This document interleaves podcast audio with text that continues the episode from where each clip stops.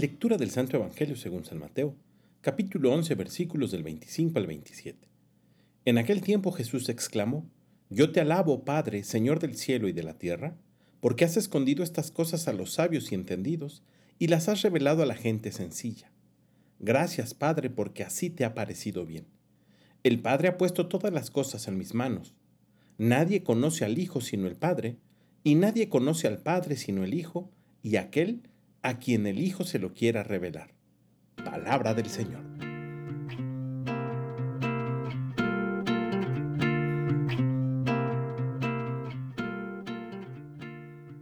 ¿Cuántas veces hemos recibido de parte de Jesús, a través de algún hermano en la iglesia, a través de algún sacerdote, o de las múltiples maneras que tiene Dios de manifestarse para que cumplamos con cierta tarea o labor?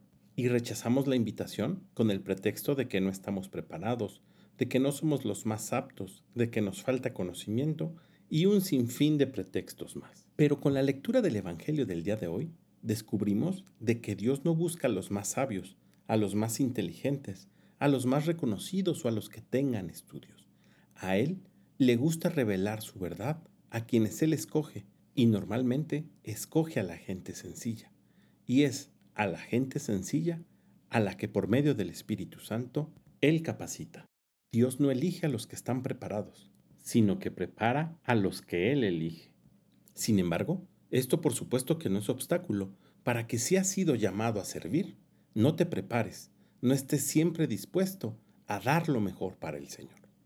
Pidamos hoy, por tanto, al Espíritu Santo que nos ayude a tomar la decisión de servir al Señor, porque Él todos los días nos invita, todos los días toca la puerta de nuestro corazón para que de alguna u otra manera pongamos en práctica aquello de amar a nuestro prójimo como a nosotros mismos. Y la Iglesia y la sociedad nos invitan en un sinfín de actividades para realizar esto. Estemos atentos y descubramos en dónde podemos servir mejor. Que tengas un gran día y que Dios te bendiga.